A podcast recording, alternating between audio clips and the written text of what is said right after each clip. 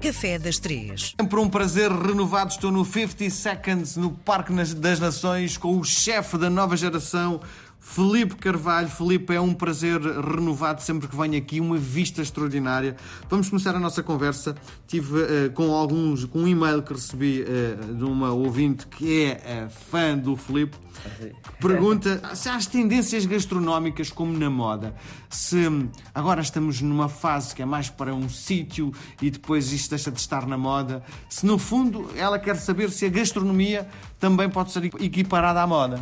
Eu acho que a gastronomia também vai por tendências, não é? Ou seja, vamos dizer que houve a altura em que o Noel Bull e o Ferrari Adrien lançou aquela nova fase, a nova forma de cozinhar com todos aqueles produtos, com todas aquelas novas texturas, novas formas que podíamos dar a tudo o que era comida. Uh, hoje em dia estamos com uma coisa muito mais ligada à terra, muito mais ligada ao que é nacional, ao que é à tradição, uh, ou seja, portanto, vamos vivendo diferentes fases dentro da gastronomia, isso é verdade, sim. Sim, mas é como, uh, por exemplo, uh, na moda a tendência vem de Paris, a Paris dita a moda, no fundo, que, que todos o, os, os, designers vão, vão criar. E a pergunta é, de onde vêm então estas tendências? Depende, por exemplo, nós na cozinha se calhar não é tanto de Paris, porque houve uma altura em que vinha de Espanha, Houve outra altura em que começou a vir mais dos países nórdicos, aí daí muita influência dos óleos, de ervas, destas coisas, do estilo de cozinha. Uh, portanto, bem mais, ou seja, não bem tanto de um sítio em concreto, vem um bocadinho do mundo e das tendências que as pessoas vão adaptando e que se vão virando um bocadinho para aquela cozinha.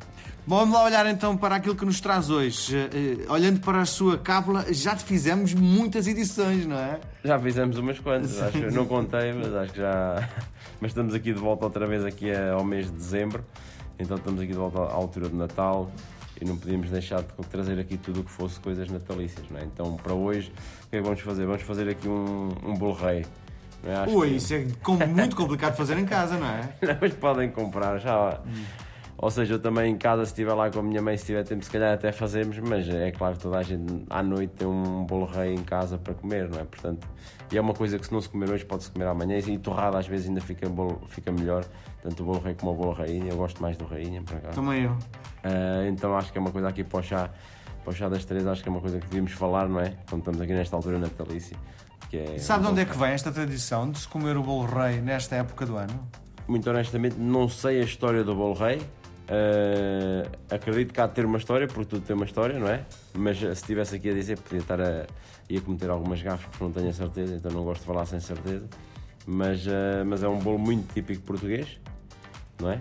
Uh, penso eu, pelo menos em Portugal, na altura havia o brinde, agora já não é permitido haver o brinde, agora é a fava, não é? Sim, a fava pode, a fava? A fava ah. pode, porque é comestível. Sim. O problema dos brindes era quando alguém partia um dente ou se engasgava com o brinde se não visse o brinde, não é? E a fava diz que quem tirar a fava tem que comprar o bolo no ano seguinte, não é? É, é.